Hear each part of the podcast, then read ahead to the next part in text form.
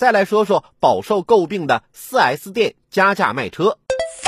买车都得预定，都得加钱，基本上五到十万元不等。那台车指导价一百五十万，售价是一百八十万，官方指导价不等于实际售价，溢价是由市场决定的。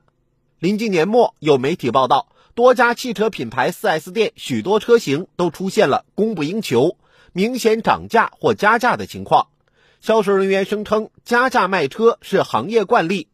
在许多人的印象中，年底买车应该能获得更多优惠，因为按照往年的经验，汽车经销商为了完成年度销售指标，或者为了超额完成任务拿返点，常常会在年底冲量。这个时候，消费者可以获得更多优惠，汽车价格也有更大的松动空间。可是今年的情况不大一样，加价卖车很普遍。汽车业内人士表示，今年的传统燃料车车市销售均价较去年同期提升一万元左右。说起为什么加价，销售人员给出的解释是受疫情影响，全球汽车芯片短缺，汽车产销失衡，很多车型严重缺货，再加上返乡潮叠加年终福利发放，年底迎来购车高峰，使经销商更有加价的底气。不同型号的汽车对应不同的加价价格，越热门的车加价越多。销售人员说的头头是道，许多消费者对加价行为虽然很不满，但也很无奈。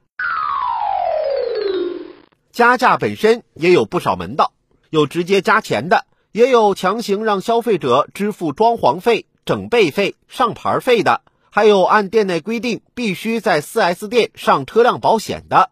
更有将车辆延长保修作为一种服务捆绑销售给消费者的。虽然许多消费者也会讨价还价，怎奈汽车 4S 店与销售人员深谙此消彼长大法，绕来绕去，很可能把消费者绕糊涂。最终能不能砍下一点价格，真的很难说。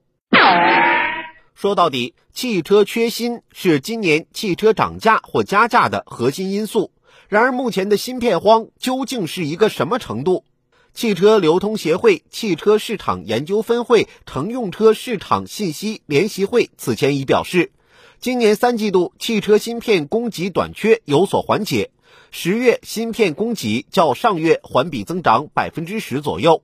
在国际市场，一些汽车制造商也在计划提高产量，以扭转因芯片短缺而导致的减产趋势。换言之，芯片荒或许在一段时间内导致汽车制造成本上升，但随着供给短缺逐渐缓解，某些汽车销售商会不会只是拿芯片荒作为加价的幌子，也未可知。此外，受供求关系影响的涨价行为可以理解，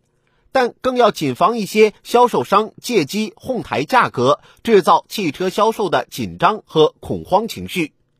汽车供给在未来肯定会恢复正常，消费者在面对不合理加价要求时，更要留个心眼儿，保持理性，明白自己是否急需用车，不能白白花了冤枉钱。必须指出，禁止加价早有规定，商务部印发的《汽车销售管理办法》明确指出。经销商应当在经营场所以适当形式明示销售汽车配件及其相关产品的价格和各项服务收费标准，不得在标价之外加价销售或收取额外费用。相关规定清清楚楚，违者其实在破坏公平公正的市场秩序，侵犯消费者的合法权益，必须受到相应惩处。